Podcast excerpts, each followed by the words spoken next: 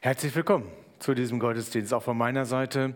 Ich habe mich ein bisschen versteckt, weil ich wollte nicht so im Fokus der Lieder sein. Kommt, lasst uns Gott anbeten. Machen wir ihn mit unseren Worten groß und geben ihm mit unser ganzen Leben die Ehre. Kommt, lasst uns Gott anbeten, weil er unsere Liebe wert ist. Schreiben wir seinen Namen ganz groß. Ja, schreiben wir seinen Namen ganz groß in unser Herz hinein. Erlauben wir es seiner Herrlichkeit und Größe und Güte, erlauben wir es dem allmächtigen Gott, dass er seine DNA zu unserer DNA macht. Dass er in uns groß wird, sodass wir feststellen können, das ist ein fantastischer Wert, Gott groß zu machen. DNA. Jeder Mensch hat eine DNA. Und das macht ihn so einzigartig, so wertvoll, zu etwas ganz Besonderem. Er trägt Spuren in sich, die schon auch, wie wir es in dem einen Lied gehört haben, von Gott selbst geprägt sind. Meine Feststellung ist, dass es auch Gruppen gibt, die eine DNA in sich tragen manchmal eine Familie. Sie haben bestimmte Werte in sich und diese Werte offenbaren es, was in dieser Familie Gültigkeit hat und was ihnen wichtig ist zu leben. Du glaubst mir nicht, dass es Gruppen gibt, die so eine DNA haben? Ich möchte es mal herunterbrechen und ganz einfach machen. Wie denkst du zum Beispiel über einen Pfälzer? Das ist jetzt eine Gruppe von Menschen. Ne? Schau mal hier, ich habe euch was mitgebracht. So ein Gedicht über einen Pfälzer. Ich hoffe, das kriege ich richtig ausgesprochen hin. Hell und pfiffig, utzig und kniffig. Kein Tag und Wirtshaus, krakelig bis dort hinaus. Immer alles resonieren, bei jedem Wort dich bedieren, und durstig wie ein Melzer, das ist ein echter Pfälzer. Das fehlt dann noch. Aber merkt ihr, in diesem Gedicht wird im Grunde genommen eine DNA von einer ganzen Volksgruppe beschrieben. So wie er sich nach außen präsentiert, so wie er wahrgenommen wird. Also einer, der sehr gerne Wein trinkt. Das scheint so eines der Merkmale zu sein. Und heute möchte ich uns Mut machen und dazu motivieren, dass wir nicht dafür bekannt werden, dass wir gerne und viel Wein trinken, sondern dass wir bekannt werden, dass wir die DNA Gottes in uns tragen, weil wir Kinder von ihm sind, Söhne und Töchter des allmächtigen, hervorragenden, einzig lebendigen Gottes. Tragen wir seine Spuren, das Wesen seiner Liebe in uns, so dass wir alle zu Strahle Männer und Strahle Töchter werden und Frauen werden Kinder werden. Es wird deutlich, Herrlichkeit soll sichtbar werden. Wir als Gemeinde sind ja auch so eine Gruppe, die Gott groß machen möchte. Das ist einer der Werte, die wir ähm, in einer bestimmten Zeitphase dieser Gemeinde auch so formuliert haben. Wir haben natürlich einen anderen Satz gebracht. Wir haben nicht das so einfach gesagt, wir machen Gott groß. Wir haben es ein bisschen komplizierter ausgedrückt. Wir beten Gott an. Damit kann heute nicht jeder immer was anfangen. Aber jemanden groß zu machen, ja, das, da habe ich so eine bestimmte Vorstellung von. Obwohl, mir kamen dann erstmal viele Fragen. Wie kann ich einen allmächtigen, heiligen, majestätischen, herrlichen oder guten Gott, wie kann ich den noch groß machen? Wenn ich von Gott rede, rede ich immer von Superlativen.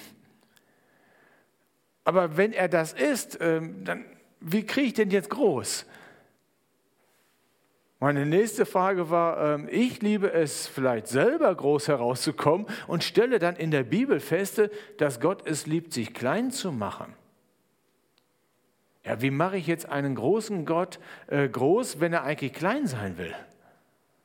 Dass er sich noch nichts mal schämt, mich nicht nur zu, nicht zu verlassen, sondern sogar in mir zu wohnen. Kann es nicht sein, dass Gott selber diesen Job viel besser machen kann, sich groß zu machen, damit alle Menschen erkennen, ist er auf mich angewiesen? Ist Gott groß machen nur etwas von Lieder singen, von Lobpreis? Oder ist das nur ein Ausdruck meiner Sprache? Oder soll es mein Leben sein, was Gott groß macht? Ich denke, ihr versteht es. Gott groß machen ist nichts anderes wie die Umschreibung, äh, dass Anbetung ein mein Lebensstil ist. Und dann ist klar, das hat was mit Worten zu tun und das hat etwas mit meinem Sein zu tun und es hat etwas mit meinem Handeln zu tun. Gott groß machen. Äh, Jesus hat auch davon gesprochen, Gott groß zu machen. Er wurde mal gefragt, was ist denn so das größte, größte Gebot? Also was ist das Wichtigste für Gott? Jetzt sag doch mal, ähm, was du so auf den Nenner bringst, auf den Punkt bringst, wenn du über von Gott redest. Ähm, was, was ist da wichtig, bedeutend? Was ist dann groß? Und diesen Vers kennen die meisten von uns wahrscheinlich. Du sollst den Herrn, deinen Gott, lieben mit deinem ganzen Herzen. Mit ganzer Seele, mit ganzem Verstand und mit all deiner Kraft. Gott lieben mit dem ganzen Herzen heißt nichts anderes wie, Gott ist Priorität Nummer eins in meinem Leben. Das Herz steht in der Bibel immer für die Entscheidungszentrale. Wir kennen es ja auch, wir sagen, ich liebe dich von Herzen. Und sofort merken wir, das hat eine zweifache Bedeutung. Auf der einen Seite, du bist Nummer eins in meinem Leben. Und das andere ist, wenn ich von Herzen liebe, es ist komplett frei. Es ist kein Zwang mehr dahinter. Es ist leicht. Gott lieben mit seiner ganzen Seele ist Gott groß machen durch seinen Charakter, weil die Seele steht für mein ganzes Sein, für meine ganze Persönlichkeit. Wir bezeichnen das als den Charakter. Gott lieben mit unserem Verstand und ihn damit groß machen, bedeutet, jetzt nutze ich meine Worte und äh, versuche Vergleiche heranzuziehen, die beschreiben, erklären, es lehren, wieso und warum Gott groß ist. Und Gott lieben mit all unserer Kraft ist Gott groß machen durch unser Handeln. Jedes Mal, wenn ich so kompakt Gott liebe, lebe ich den Lebensstil der Anbetung. Aber wenn ich nur auf Gott alleine fokussiert bin, glaube ich, dass ich nur sehr begrenzt strahlen werde. Also der Missionar, auf den Philipp hingewiesen hat, hat ja unter Menschen gelebt und er hat ihnen gedient. Er war für sie da. Und das ist das, was immer automatisch dazukommt. Denn Jesus hat nicht nur diese eine Sache genannt, also dass wir Gott groß machen sollen, nur von Gott reden sollen, uns nur auf Gott konzentrieren sollen, Gott, Gott und nochmals Gott, sondern er sagt, da gibt es noch eine zweite Sache. Du sollst deinen Nächsten lieben wie dich selbst. Liebe deine Mitmenschen wie dich selbst. Kein Gebot ist wichtiger als diese beiden.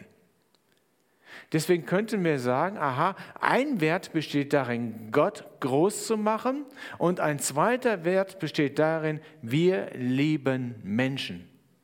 Punkt. In dieser ganzen Dimension, wir lieben Menschen ohne Ausnahme. Darüber werde ich in der nächsten Predigt sprechen, was das bedeutet, wir lieben Menschen. Heute denken wir weiter darüber nach, was es heißt, Gott groß zu machen und wie uns das in unserem Alter gelingen kann. Ich habe an David gedacht. Äh, David ist eine Persönlichkeit, die sehr, sehr viele Lieder geschrieben hat. Und in diesen Liedern kommt etwas zum Ausdruck, also Gott groß machen durch seinen Verstand und seiner Liebe, äh, dass er das formuliert, wer Gott für ihn ist. Und wir finden das auch in einem Gebet. Das ist jetzt also gar kein Lied. Es klingt wie ein Lied, aber es ist ein Gebet, äh, das David gesprochen hat in 1. Chroniker 29, äh, Vers 11 und gleich noch Vers 12. Da heißt es, du Herr besitzt Größe, Kraft, Ruhm, Glanz und Majestät. Alles, was im Himmel und auf der Erde lebt, ist dein. Du bist König, der höchste Herrscher über alles. Wow, das ist Gott. Er besitzt es. Er besitzt Größe. Und Größe heißt nichts anderes wieder, äh, er hat alles, was du zu deinem Leben brauchst, um einen Überblick zu behalten. Gott besitzt Kraft. Das ist alles, was du für dein Leben benötigst, damit du bedeutend leben kannst. Ruhm, Ehre also, ein anderes Wort. Ruhm und Ehre ist dasselbe. Das ist alles, was du brauchst für dein Leben, um Anerkennung und Wertschätzung zu erhalten. Gott besitzt es. Der Glanz. Der Glanz ist alles, was Gott zur Verfügung hat, was dein Leben schön macht, unabhängig nach deiner äußeren Gestalt. Majestät. Majestät, Gott hat alles. Alles, was du brauchst, um gelassen und souverän leben zu können. Gott besitzt es. Und jetzt kommt der Hammer, wenn es nämlich heißt, du verleihst. Also Gott hat das alles, er besitzt darüber, er ist der Eigentümer, er hat die Verfügungsgewalt darüber, so wird es juristisch ausgesprochen. Und jetzt verleiht er es. Also er gibt es, er verschenkt es, was er hat. Reichtum und Ehre. Du, du verleihst Reichtum und Ehre, du allein bist der Herr. In deiner Hand sind Macht und Stärke, du kannst Menschen groß und mächtig machen. Gott ist sehr großzügig. Er behält das, was er hat, nicht für sich. Er liebt es zu schenken. Reichtum. Wenn das Reich Gottes unsere allererste Priorität ist, so sagt es Jesus, dann wird uns alles, was wir zum Leben benötigen, zufallen. Wir werden es bekommen. Ehre ist alles, das, wonach sich unser Herz sehnt, Anerkennung und Liebe, die größten zwei Grundbedürfnisse, mit denen Gott uns äh, geschaffen hat. Wenn Gott uns ehrt, dann sind wir da zufriedengestellt in diesen Bedürfnissen. Die Macht, es ist der, die Kraft, Einfluss nehmen zu können. Und zwar dort, wo es für mein Leben notwendig ist. Stärke ist alles, was ich brauche, um meine und Gottes Lebensziele zu erreichen. Gott gehört alles, was du zu leben brauchst. Gott gehört alles, was zu deinem Leben gehört. Und alles, was sein ist, ist dein. Sagt auch Jesus, nicht Jörg. Alles, was Gott ist, gehört dir. Das nenne ich Größe. Hier wird nicht gerafft, hier wird nicht für sich behalten, hier wird nicht klein-klein gegengerechnet. Alles, was mein ist, das ist dein. Wir wollen als Gemeinde eine geistliche Heimat für alle sein. Geistlich bedeutet nichts anderes, dass wir den Wert in uns haben, Gott groß zu machen, dass wir ein Leben führen, das nur aus Anbetung besteht. Und zwar nicht Anbetung irgendwelcher anderen Dinge oder Götter, sondern dem allein wahren Gott. Mit Hand und Fuß, mit Worten und mit Taten. Ob uns das gelingt? An dieser Stelle habe ich mich gefragt, ah, das ist jetzt irgendwie ziemlich theoretisch. Wie bekomme ich das jetzt auf die Straße? Also diese PS Gottes, äh, wie kriege ich die jetzt mal äh, auf die Straße? Dass ich das leben kann, ohne dass es zu anstrengend wird, ohne dass ich den Geschmack habe, boah, jetzt verliere ich aber eine Menge. Sehr einseitig, das mit Gott groß machen. Es ist sehr schön, dass Jesus uns vieles zugesagt hat. Und noch besser ist, dass Jesus es selber gelernt, gelebt hat. Also können wir an dem Leben von Jesus Christus immer wieder auch mal feststellen, wie er Gott groß gemacht hat. Denn Anbetung ist das, was Gott liebt. Also hat Jesus Christus auch Gott immer wieder in seinem Leben groß gemacht. Und das hat mich an eine Geschichte erinnert, die ihr zum größten Teil auch wahrscheinlich schon mal gelesen habt oder kennt. Es geht um eine Frau aus Samaria, es geht um einen Brunnen, es geht um Hitze und um Jesus und die beiden treffen sich mitten im Alltag. Und schauen wir diese Geschichte Johannes 4 unter diesem Blickpunkt, unter dieser Perspektive mal an, wie hat Jesus Christus in dieser Geschichte Gott groß gemacht? Und ich habe ganz unten immer so Thesen aufgeschrieben, äh, die dürft ihr gerne überprüfen, ob sie denn so richtig sind. Da lesen wir in Johannes 4, Vers 6, es war um die Mittagszeit, er war um die, es war Mittagszeit, er war müde von, ich muss es hier, ich habe ja falsch, aber es war um die Mittagszeit, müde von der Reise, hatte sich Jesus an den Brunnen gesetzt.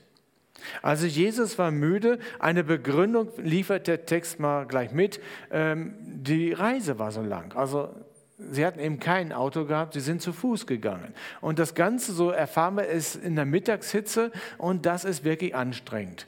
Also äh, jeder, der in der Mittagshitze äh, wandern muss, der wünscht sich nur schnell eine Pause.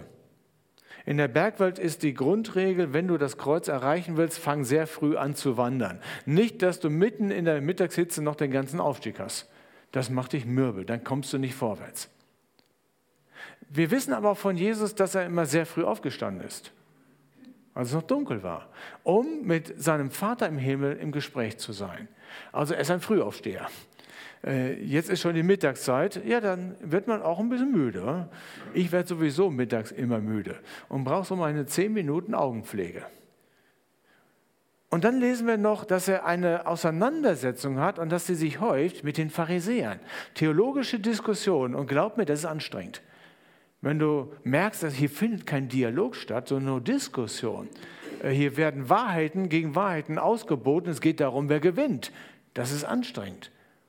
Also Jesus ist wirklich müde.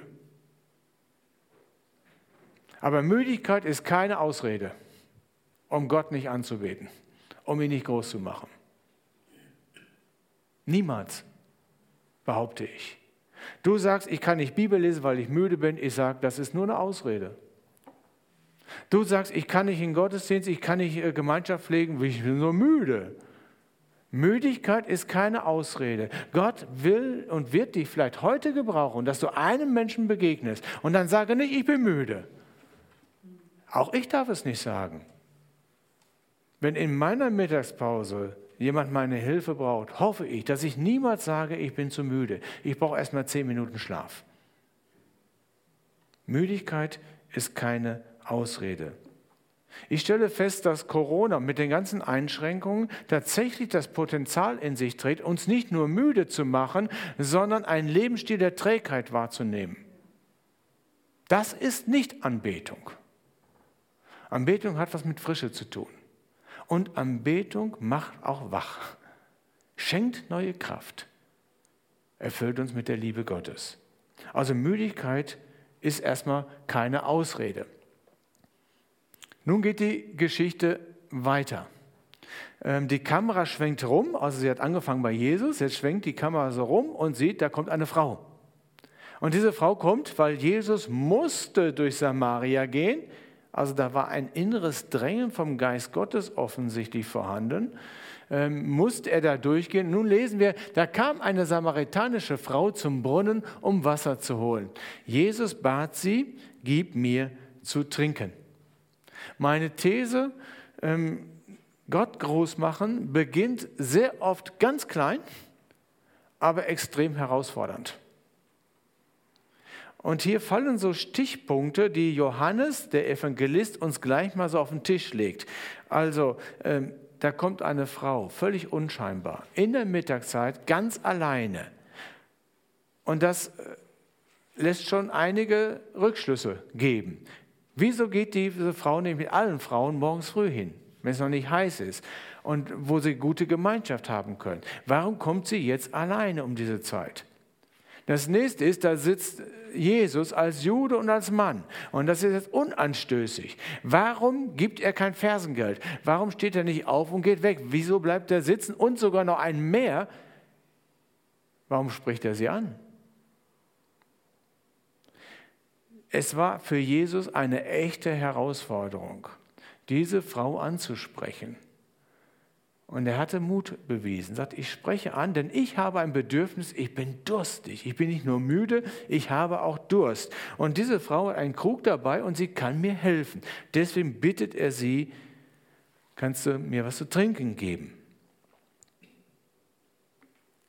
Für mich ist das an dieser Stelle Lieben mit dem Charakter. Jesus war so integer mit sich und so voller Güte und Liebe, dass er diese Frau nicht ignoriert hat äh, sie nicht weiterhin beschämt hat, indem er sie vielleicht angegriffen hat, weggeschickt hätte. Nein, er lässt sich helfen von dieser Frau. Er nimmt sich dieses Herz und überwindet seine kulturellen Grenzen. Er kriegt nachher noch von seinen Jüngern, die auch wieder auftauchen, auch so ihre, die Blicke. Was machst du denn, Herr Jesus? Mit einer Frau da sprechen mit dieser Frau sprechen, vielleicht sogar noch. Es geht weiter. Jesus antwortete, wenn du wüsstest, worin die Gabe Gottes besteht und wer es ist, der zu dir spricht, gib mir zu trinken. Dann hättest du ihn gebeten und er hätte dir Quellwasser gegeben, lebendiges Wasser. Gott groß machen durch Anknüpfen beim Gegenüber. So habe ich das für mich mal formuliert. Äh, auf der einen Seite hat Jesus ein Bedürfnis, er hat Durst. Und jetzt sieht er, die Frau hat ein Bedürfnis. Und da kann ich helfen. Und deswegen macht er ein Angebot.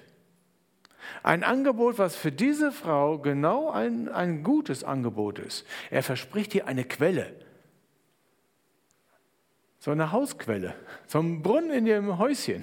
Dann muss sie nie wieder zu diesem Jakobsbrunnen gehen.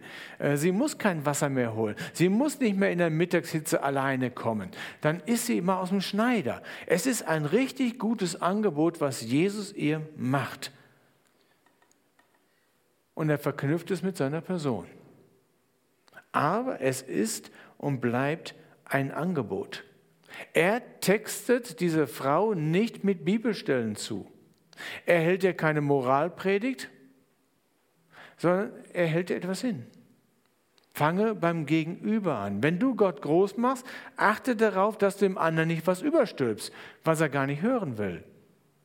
Es wurde mal so behauptet, dass die Pastoren, die Weltmeister darin sind, immer Antworten zu geben auf Fragen, die kein Mensch hat. Jesus macht Gott groß, indem er auf die Bedürfnisse seines Gegenübers eingeht. Das, was diese Frau interessiert, das, was sie wirklich gebrauchen kann, das bietet er ihr an. Es ist ein Angebot, er zwingt sie nicht, jetzt weiter mit ihm zu reden. Er hätte es auch akzeptiert, wenn diese Frau sagt, nee, kein Bedarf, brauche ich nicht.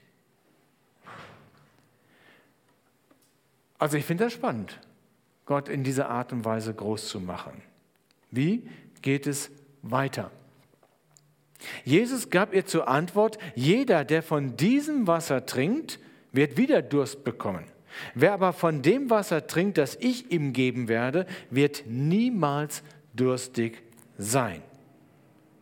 Also Jesus benutzt zuerst einmal ein ganz reales Bild. Also der Brunnen hat ja Wasser, du hast mir Wasser gegeben. Und merkst du, ich habe einen Schluck getrunken, aber ich habe schon wieder Durst.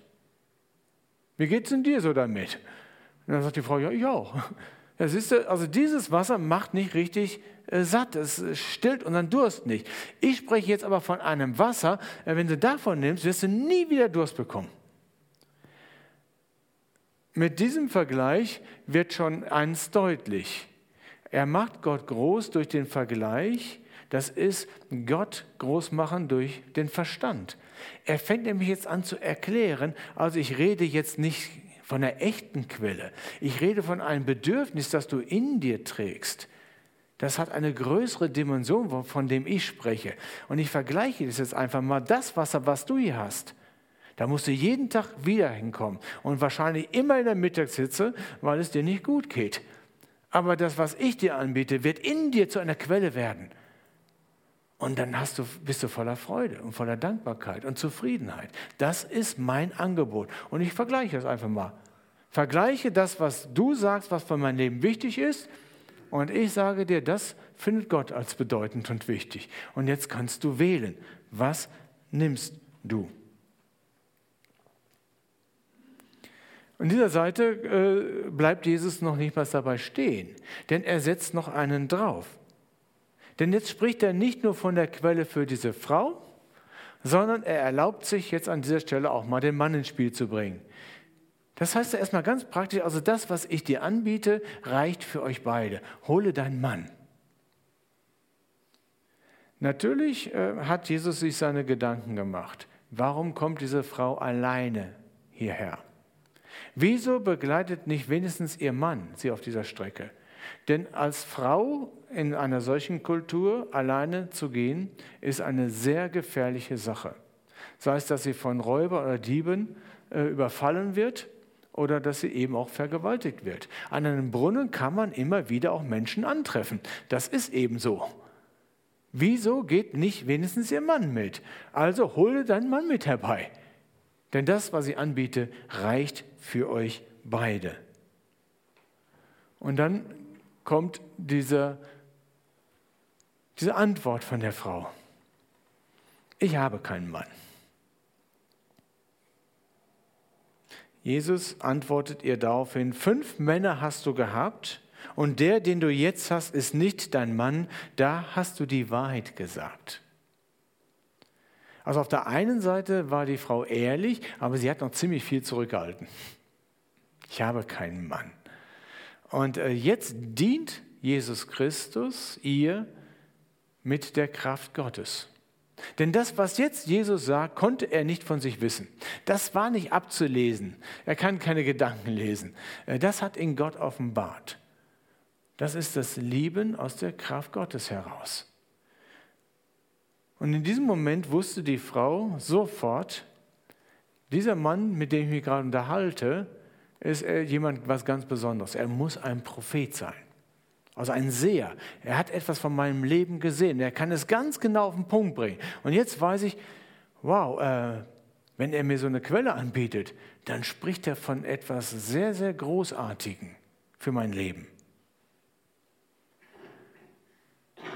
Mit dieser Offenbarung, du hast fünf Männer gehabt und der jetzige ist nicht dein Mann, öffnet Jesus ganz behutsam ein Fenster für diese Frau, sich zu öffnen. Und deswegen bin ich davon überzeugt, dass dann ihre Frage, die direkt an den Anschluss kommt, ja, wo sollen wir denn anbeten, jetzt zu einem großen inneren Thema der Frau kommt nämlich was in ihrem Herzen ist, worunter sie leidet. Es ist nämlich ihr eigentliches Bedürfnis. Sie ahnt schon, die Quelle, von der dieser Mann redet, dieser Prophet redet, wird Gott selber sein, denn er ist ja die Quelle des Lebens. Sie scheint das Alte Testament auch gut zu kennen. Aber stimmt das mit dem Angebot, dass sie mit ihrem Leben Anschluss an diese Quelle bekommt? Und ein Teil der Antwort habe ich euch hier mitgebracht. Aber es kommt die Stunde, hat Jesus gesagt, und ist schon jetzt, dass die wahren Anbeter den Vater anbeten werden im Geist und in der Wahrheit. Dann, und dann, denn auch der Vater will solche Anbeter haben. Johannes 4, Vers 23. Jetzt macht Jesus Christus äh, Gott groß, indem er die Frau aufklärt und gleichzeitig ermutigt.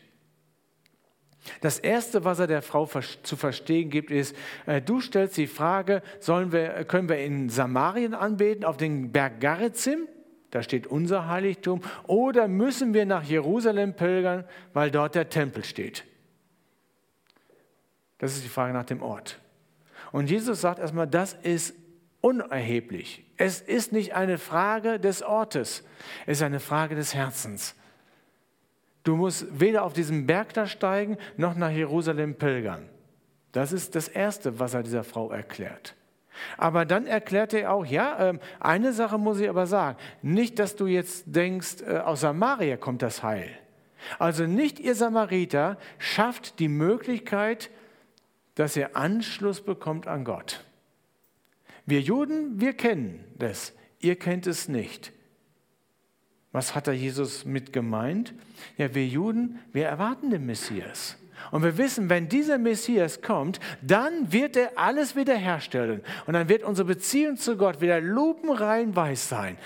Und der Strom wird fließen. Das war die große Erwartung. Und dieser Strom wird so mächtig fließen, dass wir noch ein politisches Reich bekommen. Das war nicht so gemeint. Aber indem er, er sagt, das Heil kommt aus den Juden, zieht Jesus eine Grenze. Aber dann kommt diese Ermutigung. Deswegen habe ich diesen Vers herausgenommen. Wenn er dieser Frau sagt, aber dies, es kommt die Stunde und ist schon jetzt. Liebe Frau, du kannst jetzt Anschluss an dieser Quelle bekommen. Unabhängig vom Ort, hier an diesem Brunnen. Und zwar jetzt kannst du diesen Anschluss bekommen. Denn Gott, der Vater, ist schon längst auf der Suche nach Menschen, die ihn von Herzen anbeten wollen. Und jetzt ist solch ein Moment da. Was für eine fantastische Nachricht für diese Frau. Fünf Männer du gehabt. Deswegen musste sie in der Mittagszeit gehen. Sie war aus der Gemeinschaft ausgeschlossen. Sie hatte aufgrund dieser Lebensgeschichte keinen Zugang zu Gott. Und Jesus sagt, jetzt hast du es aber. Ich kann es dir anbieten und jetzt ist es möglich. Wahrheit macht frei. In Geist und Wahrheit anzubeten. Und Jesus bietet dieser Frau es an. Und sie ist so fasziniert jetzt davon, vielleicht auch ein Stück weit erschrocken, dass sie fragt, ich weiß es auch, dass es da einen Messias gibt. Sie kennt sich wirklich mit den Schriften gut aus. Ich weiß, dass es diesen Messias gibt. Und dann wird es so möglich sein. Und Jesus antwortet dieser Frau und meines Wissens ist es das einzige Mal, wo er das so deutlich formuliert, einem Menschen gegenüber, ich bin's. Ich bin es, dieser Messias. Ich bin die Quelle des Lebens. Was passiert? Jesus hat dieser Frau ganz behutsam die Größe Gottes sichtbar gemacht aber nicht nur diese Größe beschrieben, sondern so ihr nahegebracht, dass ihr Herz sich geöffnet hat und sie begriffen hat, ich kann jetzt, jetzt mich drauf einlassen. Und was passiert? Sie lässt den Krug stehen und flitzt in die Stadt. Und sie fängt an zu evangelisieren. Und sagt, da, ihr müsst kommen, ihr müsst kommen, ihr müsst kommen. Da, ich habe jemanden getroffen. Ihr müsst euch den anschauen. Er hat mir alles gesagt was in meinem Leben an Leid da ist. Äh, sie wird nur mehr gesagt haben. Und er hat mir eine Quelle angeboten und merkte schon, wie fröhlich ich bin. Ich bin ein anderer Mensch geworden.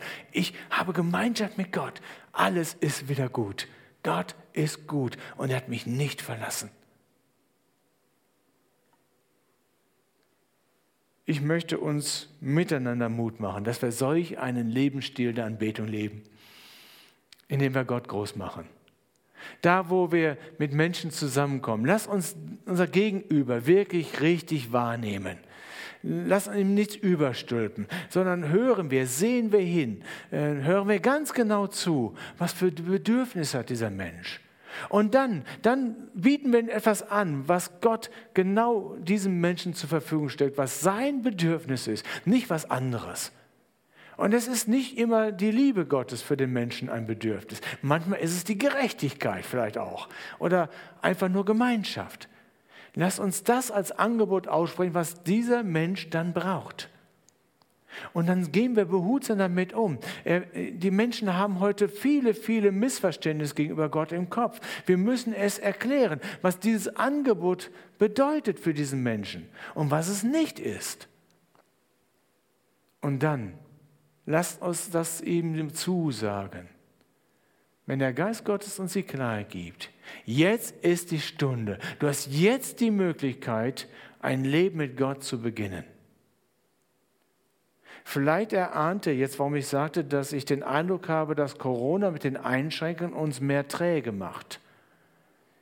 Ich persönlich bin davon überzeugt, dass es eine extrem wertvolle Zeit ist, weil viele Menschen jetzt das Bedürfnis haben nach Sicherheit, nach einem Ort, wo sie sein können, nach einer geistlichen Heimat, wo sie merken, in all dem Chaos, in all den Ängsten, die ich jetzt habe, ich weiß nicht, ob ich wieder Arbeit bekomme, ich weiß nicht, ob ich meine Schulden bezahlen kann und das betrifft meine ganze Existenz. Wird das unsere Ehe aushalten? Geht dabei unsere Familie zugrunde? Das sind doch jetzt Fragen, die viele Menschen haben dann lasst uns doch auf diese Menschen zugehen, behutsam, und ihnen ein Angebot von Gott übermitteln. Gott groß machen und wir lieben Menschen. Das Angebot darf nicht nur theoretisch sein, es ist auch ganz praktisch, dass wir ihnen dienen. Aber lasst uns auch so mutig sein, ihnen zu sagen, das Angebot darfst du jetzt aber auch annehmen. Denn es ist ein Angebot von Gott und das macht dein Leben froh. Das er, Gott, macht dein Leben frei. Er ist es, der von Ängsten befreit und mit Liebe erfüllt. Wir sprechen in diesen Momenten dann von heiligen Momenten, wo Gott das schenkt. Und ich bete darum, dass wir sie in dieser Woche wieder neu erleben dürfen. Aber denkt daran, Müdigkeit ist keine Ausrede, sondern lasst euch vom Geist Gottes inspirieren, führen, leiten da wo komische Begegnungen sind. Es fängt ganz klein an, aber es wird herausfordernd sein. Vielleicht mitten bei so einer OP oder danach, äh, wo du gar nicht dran denkst, wo du deinen Kopf noch an deinem Fuß hast. Herausfordernd sein, ich denke jetzt mal was anderes. Und sag einfach nur einen guten Spruch, der mir jetzt gerade einfällt, dieser Person gegenüber. Unseren Nachbarn vielleicht. Wir begegnen ihn. Der Kassiererin an der, an der Kasse. Und wir merken, da, da ist was. Lass uns diesen Menschen segnen und ihm Gutes tun. Nichts überstülpen, aber von dem, was Gott uns schenkt, weitergeben. Denn er besitzt alles. Und er verleiht uns in diesen Momenten, das ist meine Grundüberzeugung, er verleiht uns in diesen Momenten das, was notwendig ist. Seid ihr mit dabei? Ich möchte es wagen. Und fragt mich bitte, ob ich es wirklich mache. Dennoch, ich bin manchmal ziemlich müde. Noch ich habe manchmal nicht mehr das Feuer in mir. Deswegen hatte ich diese Lieder so rausgesucht. Ich glaube, dass wir einander brauchen. Nicht als Wächter, sondern als dieser, komm, mach es, du schaffst es, es gelingt dir. Amen.